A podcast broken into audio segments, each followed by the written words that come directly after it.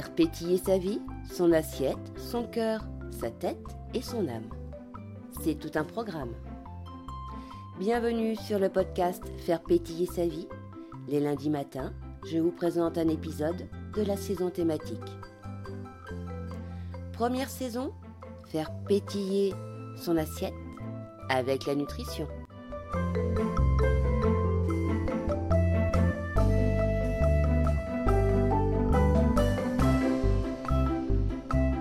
Épisode 2 Les modes de cuisson et les moyens de conservation recommandés en nutrition.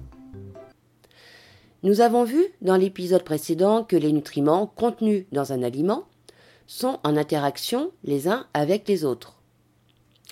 Alors on va voir aujourd'hui que notre façon de consommer ces aliments joue également beaucoup sur les nutriments qui sont ou non alors disponibles pour le bon fonctionnement de notre organisme. Alors vous vous dites peut-être, et ce à juste titre, que vous n'avez pas le temps pour apprendre à faire autrement, ou encore que le micro-ondes a été inventé pour vous faire gagner du temps et vous faciliter la vie, ou encore que vous n'avez pas envie de passer trois heures dans une cuisine à préparer des petits plats. Alors là, je vous arrête tout de suite, moi non plus. La cuisine, ça fait pas partie de mes passions. Hein. Donc jusque-là, tout va bien. Je ne vous demanderai pas de rajouter trois heures par jour à votre emploi du temps pour cuisiner. Soyez-en rassurés. Première citation. Vouloir un changement de vie sans rien vouloir changer, c'est pure folie. Deuxième citation. La folie, c'est de faire toujours la même chose et de s'attendre à un résultat différent. Citation de Einstein, d'après Google. Donc vous l'aurez compris, je ne vous demanderai pas de tout changer. Je vous demanderai, je vous demanderai rien d'ailleurs. En fait, ça ne me regarde pas vraiment. Je veux pas savoir comment vous vous alimentez. Mais si vous, vous êtes intéressé pour retrouver un équilibre, à mieux vivre, une meilleure santé, une qualité de vie, alors vous allez comprendre qu'il vous faut sans doute changer quelques-unes de vos habitudes. Ou non, suivant justement vos habitudes actuelles. Si elles sont bonnes, gardez-les. Hein. Donc les modes de cuisson, il y en a à privilégier et il y en a à éviter. Pourquoi? Parce que le mode de cuisson va affecter la composition nutritionnelle d'un aliment. Alors sachez que la chaleur peut détruire jusqu'à 60 à 70% des nutriments, des vitamines, des minéraux, en particulier la vitamine C, l'acide folique et le potassium. Euh, l'acide folique, ça ça vous parle, vous connaissez? Donc l'acide folique, petite parenthèse, il a un rôle essentiel et indispensable pour un développement normal de la colonne vertébrale, du cerveau et du crâne, du nouveau-né. C'est une petite précision, mais pas des moindres, si mesdames, vous êtes enceintes. Donc, vu que la chaleur de la cuisson affecte la valeur nutritionnelle des aliments, certaines personnes préfèrent consommer cru. Ça s'appelle le crudivorisme. Je vous ferai un podcast sur les différents régimes alimentaires qui existent à l'heure actuelle. Mais le tout cru bah, c'est pas forcément non plus la solution, notamment lorsqu'on a un intestin irritable. Donc privilégiez le cru au maximum pour les fruits, les graines et certains légumes. Certains aliments, quant à eux, ont beaucoup de bénéfices lorsqu'ils sont cuits. On va prendre la carotte comme exemple, les épinards et les tomates. Et la chaleur va faciliter la libération de leurs antioxydants. Ainsi, l'organisme a plus de facilité pour les assimiler. Alors la méthode de cuisson qui va conserver le mieux les nutriments va reposer sur trois points. Le premier point, la température est la plus faible. Le deuxième point, le temps de cuisson est très court. Et le troisième point, il n'y a pas de rajout de liquide. Reprenons ensemble les différents modes de cuisson qu'il existe actuellement. Peut-être vous vous reconnaîtrez votre façon de cuisiner, vous comprendrez alors en quoi c'est à privilégier ou au contraire à éviter, donc à changer. Premier moyen de cuisson, et je parle bien de cuisson, la cuisson au micro-ondes. Le temps est généralement court, donc là, ok, tout va bien. Il permet de mieux conserver la vitamine C et donc les autres nutriments.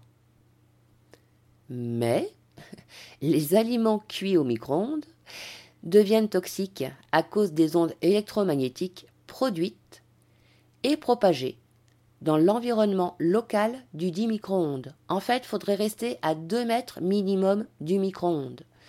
Sachez que les Russes sont tout bonnement interdits d'utiliser le micro-ondes comme moyen de cuisson. Mais tous les spécialistes ne sont pas d'accord sur le sujet. C'est l'ambiguïté qui fait que c'est à vous de trancher. L'ébullition, l'ébullition quant à elle est rapide et facile, mais les températures sont élevées. Il y a un grand volume d'eau dont on se sert pour l'ébullition, et ce volume d'eau va dissoudre et éliminer les vitamines et les minéraux de certains légumes. Par contre, les nutriments des carottes, encore une fois des carottes, sont eux bien préservés dans ce mode de cuisson. Alors privilégiez surtout ce mode de cuisson par ébullition pour les céréales et les légumineuses. Autre moyen, la vapeur douce. Ça, c'est mon préféré, la cuisson vapeur. Alors, la température n'est pas très élevée. Les aliments ne sont pas en contact direct avec l'eau. Donc, jusqu'ici, tout va bien. Donc, il n'y a plus de perte de nutriments ni de vitamines qui sont dissoutes dans l'eau. Par contre, respectez bien le temps de cuisson de vos légumes, car se servir d'un cuit-vapeur et laisser cuire à basse température pendant une heure ou plus, bah, ça ne va pas apporter grand-chose de sain à votre alimentation. Si vous n'avez pas d'autocuiseur ou de cuit-vapeur, je vais vous donner une petite astuce pour vous permettre de cuire à la vapeur douce sans appareil. Faites chauffer dans une casserole un petit fond d'eau. Placez les aliments dans une passoire au-dessus de la casserole en veillant que l'eau n'entre pas en contact avec les aliments. Et placez tout simplement un couvercle sur votre passoire qui contient les aliments. Je vous donne aussi quelques exemples de temps de cuisson à la vapeur. Vous retrouverez d'autres exemples dans la fiche résumée qui est à télécharger via le lien Google Drive qui est donné dans le descriptif de cet épisode. Alors, temps de cuisson pour vous donner une petite idée. Un artichaut entier de 30 à 60 minutes. Tout dépend de la grosseur de l'artichaut et du nombre d'artichauts. Des carottes en rondelles, 10 à 15 minutes. Une courgette en tranches, 5 à 10 minutes des haricots verts, 5 à 15 minutes, un poireau en rondelles, 4 à 7 minutes, un poulet entier, 30 minutes, un poisson, 5 minutes. Comme quoi, il n'y a pas besoin de cuisiner 3 heures pour avoir une alimentation saine. Je dis ça, je dis rien. Autre moyen de cuisiner, la cuisson à haute température, notamment pour rôtir ou griller. Hum, ça sent bon le rôti de porc au pruneau et la grillade là. Ce mode de cuisson implique une chaleur directe et très élevée, pendant très peu de temps par contre. Attention toutefois, si la viande est trop grillée, les risques de cancer du sein ou du pancréas augmentent. De plus, il peut y avoir une réaction chimique entre la graisse et la protéine de la viande, ce qui crée des toxines. Ces mêmes toxines qui peuvent être responsables de l'inflammation de notre corps, voire même du déséquilibre des antioxydants, qui, ne sont pas les seules raisons, mais qui peuvent être des raisons d'inflammation et de début de cancer, notamment. Mais on reviendra sur euh, les raisons euh, dans un futur podcast, sur les raisons et sur les moyens nutritionnels qui sont donnés pour combattre l'inflammation.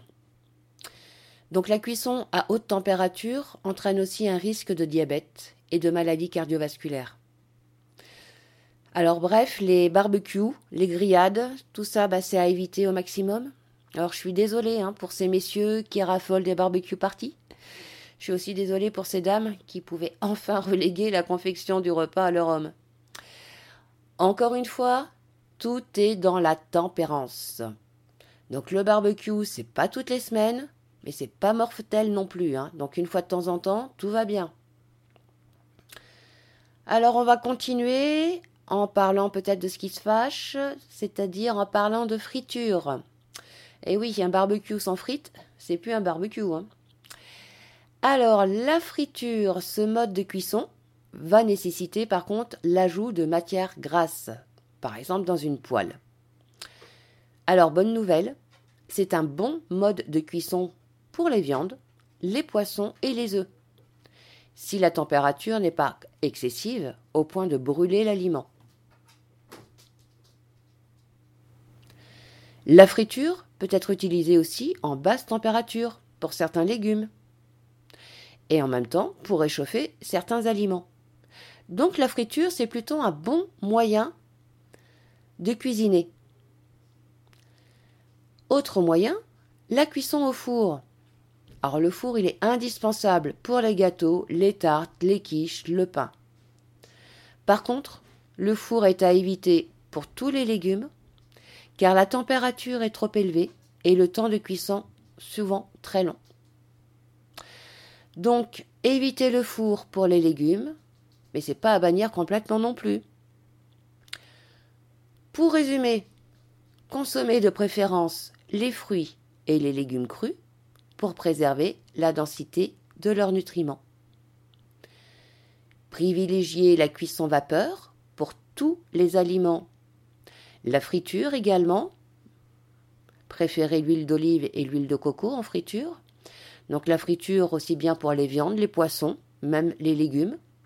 Ce qui va permettre de changer un petit peu la texture des aliments que vous allez consommer entre le cuit vapeur et la friture.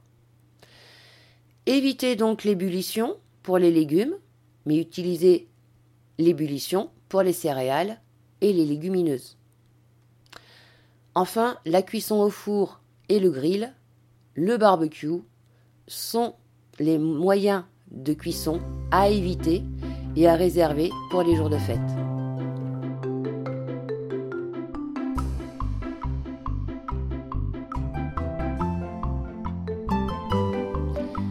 Petit focus supplémentaire sur le mode de conservation des aliments. Ce petit focus m'a été demandé par une auditrice. Alors, sachez qu'en règle générale, il faut savoir que plus le temps de stockage d'un aliment est long, plus la perte de nutriments sera importante. Alors comprenez bien que lorsque l'on parle de temps de stockage, ça parle ça part pardon, de l'aliment sur pied, puis le temps de transport de l'aliment jusqu'au magasin, le temps que cet aliment reste en magasin, le temps que vous mettez à rentrer chez vous et à le consommer, ou encore le temps que le restaurateur met à le cuisiner et à le proposer au menu. Pour les produits frais, plus le temps entre la cueillette et la consommation est court, plus les nutriments des aliments sont conservés. D'où l'intérêt des circuits courts. Là, c'est un premier point important à savoir. Second point, pour conserver au mieux les nutriments des produits frais, je vais vous donner quelques conseils. Les fruits et les légumes, eh ben on va les conserver dans le réfrigérateur. Tout simplement parce que le refroidissement ralentit le processus de dégradation des vitamines. Alors on les met de préférence dans le bas du frigo, hein, dans le bac de légumes, c'est fait pour ça en même temps. Et sachez que l'air de votre réfrigérateur est de plus en plus froid en partant du bas vers le haut. Donc les aliments qui vont être posés sur la première cliette seront plus froids que les légumes dans le bac au fond du frigo. Les fruits et les légumes ont besoin de frais, mais pas de froid, et encore moins de grand froid. Alors, je ne reviendrai pas en détail et je ne vais pas vous expliquer sur le fonctionnement d'un frigo, avec sa logique, que l'air est plus froid en haut qu'en bas, parce que pour moi, c'est une logique qui n'est pas logique. Alors, je vous laisserai vous tourner vers un professionnel de la question si vous souhaitez en savoir plus. Revenons-en à nos aliments, donc les fruits et les légumes dans le réfrigérateur. Les aliments secs, comme les légumineuses, les graines, les céréales, eux, on va les conserver dans un endroit frais, mais sec, à l'abri de la lumière.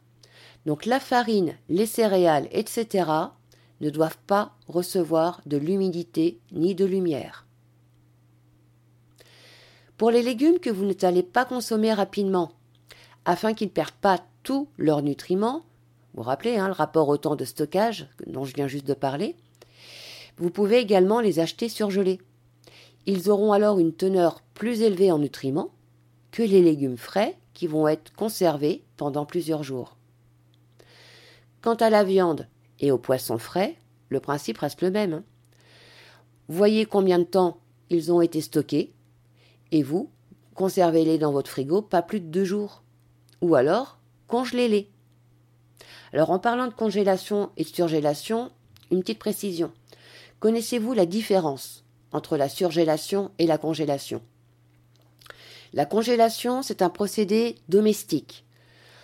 Le froid est environ à moins 12 degrés et ça refroidit la préparation de façon lente. Une fois congelé, on garde nos préparations environ entre 12 à 24 mois au congélateur. Donc c'est idéal pour conserver les petits plats cuisinés maison, les préparations. La surgélisation, elle, est industrielle, avec un froid qui va entre moins 30 à moins 50 degrés et de façon rapide. Donc l'aliment est saisi à cœur en fait. D'où le fait que ces aliments conservent leurs nutriments mieux que les aliments frais qui sont réservés au frigo ou sur la table pendant plusieurs jours. Un petit récapitulatif pour manger sainement, récapitulatif des deux premiers épisodes. Donc le top du top d'une alimentation saine, c'est un circuit court, des aliments bio, une cuisson vapeur ou en friture, en wok par exemple, des fruits et des légumes crus le plus possible, à consommer dans les 2-3 jours après la cueillette ou l'achat, et à conserver dans un réfrigérateur. Le plus pire, donc le moins du moins, des aliments de production intensive, la cuisson barbecue ou à la rôtisserie, des produits transformés, des produits frais restés à l'air libre durant plusieurs jours avant d'être consommés. Voilà, ce second épisode de la saison Faire pétiller son assiette se termine. J'espère que vous avez appris de nouvelles données qui vont vous permettre de peaufiner votre savoir-faire. Pour vous aider à passer à l'action et à cuisiner différemment, je vous mets une petite fiche récapitulative des différents modes de cuisson dans le lien Google Drive en bas du descriptif de cet épisode. La semaine prochaine, je ferai un point sur les différents régimes alimentaires répandus actuellement. Quand j'entends régime, attention, n'entendez pas frustration. J'entends les différents modes de consommation, les différents régimes alimentaires. Vous trouverez sans doute des pistes supplémentaires pour vous permettre de comprendre et d'adapter votre alimentation. Tout ça pour une meilleure qualité de vie. Il ne me reste plus qu'à vous souhaiter un bon appétit et une belle semaine. Prenez soin de vous et faites pétiller votre assiette.